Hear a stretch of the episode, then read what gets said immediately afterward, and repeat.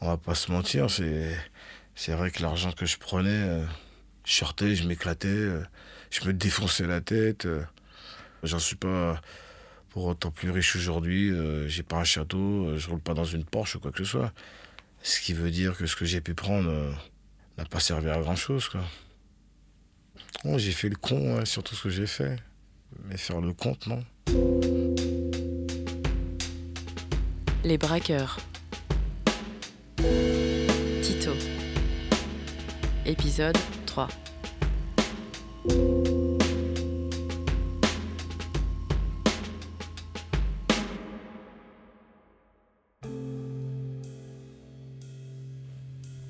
Les plus petites sommes, c'était entre 75 et 80 000. Les plus grosses sommes, c'est 115 000, 120 000 euros.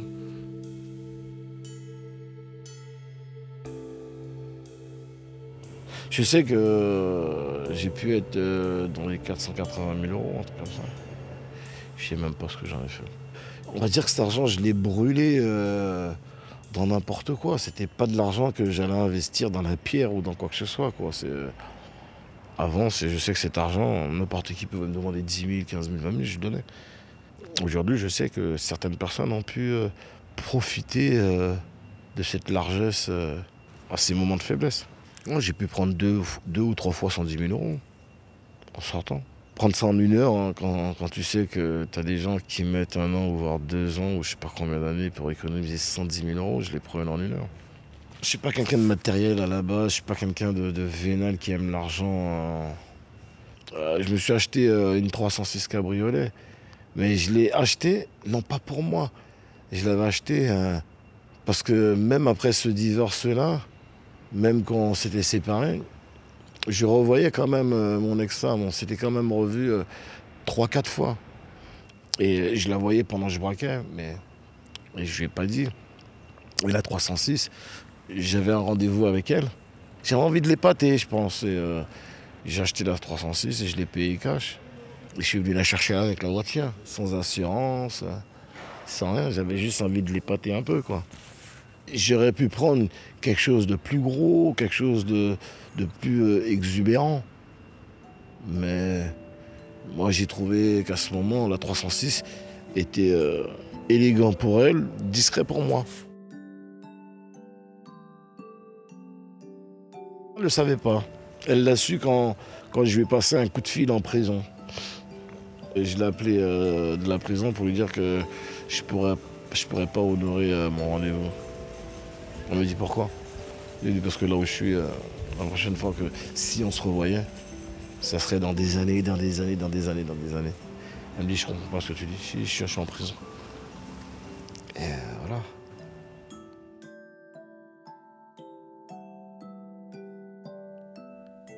On aura beau prendre euh, des milliers des cents, mais ça vaut pas la liberté d'être avec sa famille, d'être avec ce qu'on aime. C'est pour ça, à l'heure d'aujourd'hui, je vois pas l'intérêt. Même si mes poches sont vides, euh, j'ai aucune raison de, vouloir retourner pour aller braquer, pour me remplir les poches. J'ai nullement cette envie-là. Je sais que je retomberai pas dedans. Je suis pas un braqueur de banque à la base. C'était euh, une porte que je laissais ouverte pour mourir. Mais je suis pas un braqueur de banque. C'est-à-dire j'ai pas besoin tous les jours euh, essuyer euh, la sueur qui, coule de mon front à me dire je lutte pour ne pas y aller, non? Il faudra que ça soit pour une cause. Tu me dis demain, un, un de mes gamins, un membre de ma famille, quelqu'un que j'aime profondément, est au pied du mur, mais une question de vie, hein, pas une question de matériel, une question de vie, et qu'il lui faudrait 500 000 euros pour une opération, je saurais comment faire pour aller lui chercher l'argent. Je peux aller te braquer une banque et repartir propre. Ça m'intéresse pas, mais je pourrais le faire. 11 banques en, 5 mois. C'était un peu ça le quotidien, mon quotidien. Y avait, euh, j'entrais, je déposais l'argent, je buvais ma, bouteille euh, d'alcool et euh, fin de l'histoire. On attendait la prochaine banque qui pouvait se faire euh, le mois d'après. on va dire que je mettais du temps à m'endormir. Et même quand j'avais cette impression euh, d'avoir dormi, ben, mon corps était toujours autant fatigué. Comme si euh, l'impression de me réveiller à chaque fois, tellement mon cerveau à ce moment pouvait travailler, tellement je réfléchissais à, ma vie passée. C'était les choses qui étaient dans ma tête là.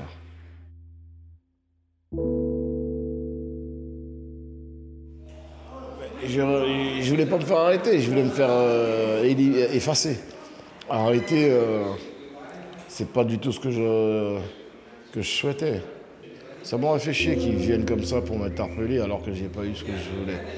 Mais quand j'arrivais au niveau de la, dernière banque, là, euh, j'ai commencé à être pris d'un cas de conscience et je me suis dit, bon, vas-y, t'arrives pas à voir ce que tu veux. Je crois que la meilleure des solutions, c'est de te rendre de te faire enfermer pour qu'on puisse t'aider à comprendre euh, tout ce qui s'est passé. Il faut peut-être se livrer, il faut peut-être commencer à, assumer ses actes pour pouvoir commencer à, enclencher le processus de guérison pour arriver à comprendre euh, ce qui nous a fait basculer dans tout ça. C'est de voir euh, le visage de sa famille, de savoir qu'on les prend en otage de nos actes d'avoir une mère qui fait tel âge et avec toute cette souffrance de son fils, lui en faire prendre 10 de plus. On dit c'est bon, on va arrêter tout ça et euh, on va faire en sorte que tout le monde puisse arriver à souffler.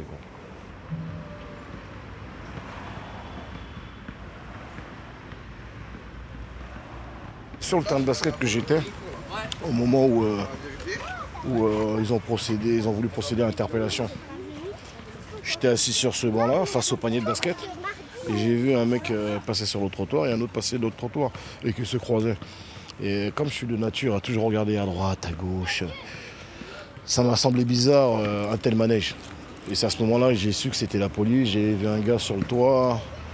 J'ai vu une blonde euh, avec un petit talon sur le terrain de basket. Pour moi, c'est des images qui ne collaient pas du tout à l'environnement où on était. Alors euh, j'étais assis avec, euh, avec un ami. Je lui ai dit, euh, Christian, tu sais là, je sens qu'on va m'arrêter. Il me dit, pourquoi tu dis ça? Je ne peux pas t'expliquer, mais il y a la police qui est là et ils sont là pour moi. Je vais te demander de faire quelque chose pour moi. On va faire comme si on se chamaillait. Tu vas m'accompagner jusqu'à l'ascenseur et une fois que je suis l'ascenseur, bloque-les pour moi. C'est tout ce que je te demande. Il m'a dit, il n'y a pas de problème. On s'est chamaillé, on a fait comme si. On est arrivé jusqu'à l'ascenseur dans le hall où on était tout à l'heure. Il a bloqué l'ascenseur, j'ai eu le temps de monter euh, chez ma famille, de, leur expliquer la situation, de les prendre dans mes bras, tout et tout. Et de monter euh, chez une famille qui m'a accueilli. Et je suis resté 4 jours là.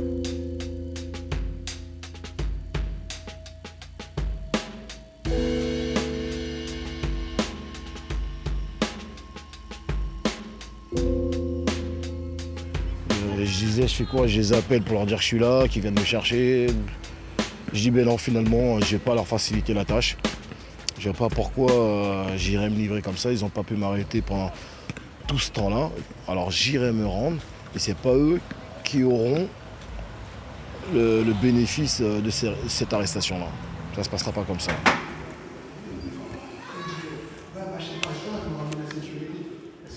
Au bout du quatrième jour, euh, j'avais décidé euh, de mettre un terme, d'aller me livrer à la police. Mais avant tout ça, c'était d'abord euh, de passer une petite soirée agréable euh, en boîte, une soirée bien coquine en compagnie d'une demoiselle. Et après, à ce moment-là, là, je me suis livré de moi-même à la police. Je me suis rendu au commissariat. Tout le monde, bien sûr, surpris du fait que avec 11 euh, braquages derrière le dos, euh, on se livre de soi-même. Ça m'a été un terme à, une vague de, séries de braquages que eux-mêmes euh, n'arrivaient pas à stopper parce que j'ai eu affaire à un commissaire quand il est venu qui m'a dit que ce genre de situation, lui, face à moi, ça lui rappelait sa jeunesse quand il avait affaire à des voyous qui se comportent en bonhomme. Ça m'a fait plaisir sur le moment, en même temps je me suis dit, ça ne va pas empêcher que tu me foutes au trou. Voilà. 6 ans.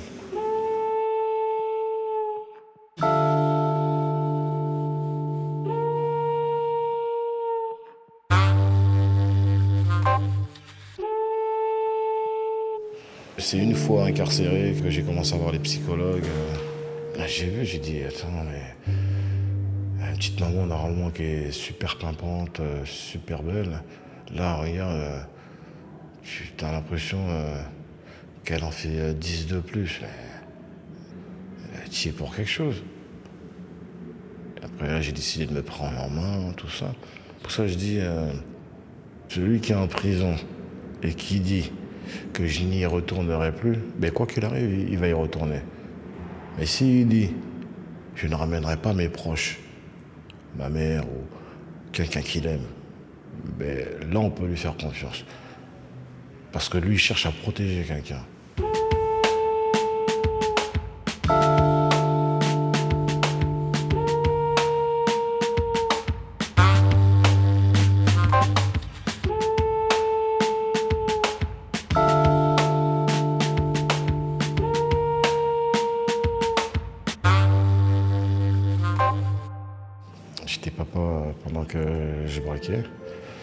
J'ai pu voir euh, cet enfant euh, deux mois avant de tomber en prison.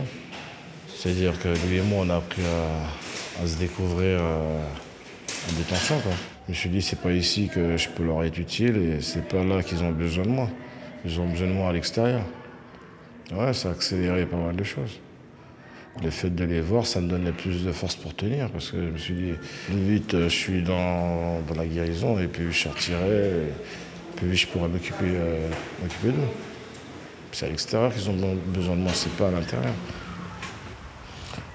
Euh, la psy, euh, je l'ai vue sur un an ou deux ans. Au début, un peu réticent, je me suis pas trop ouvert. Après ça, à la fin, c'est même pas sorti de sa bouche, je crois que c'est sorti de la mienne où j'ai dit ah mais je me sens bien.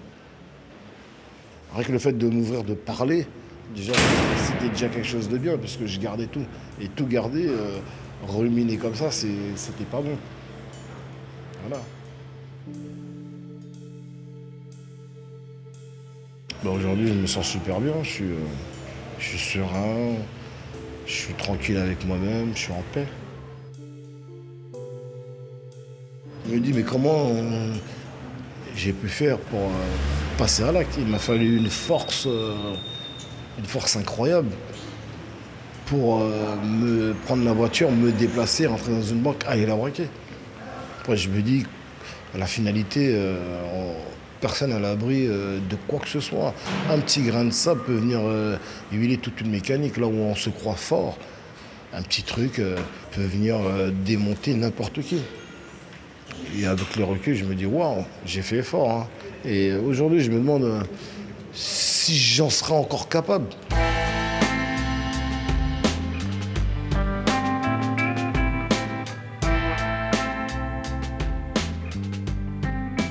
Oui, je saurais comment faire, mais de là à passer à l'acte, je pense pas.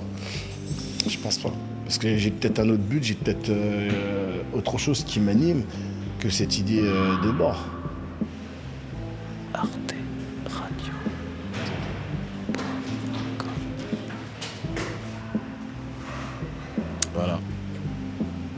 Confession d'un braqueur suicidaire.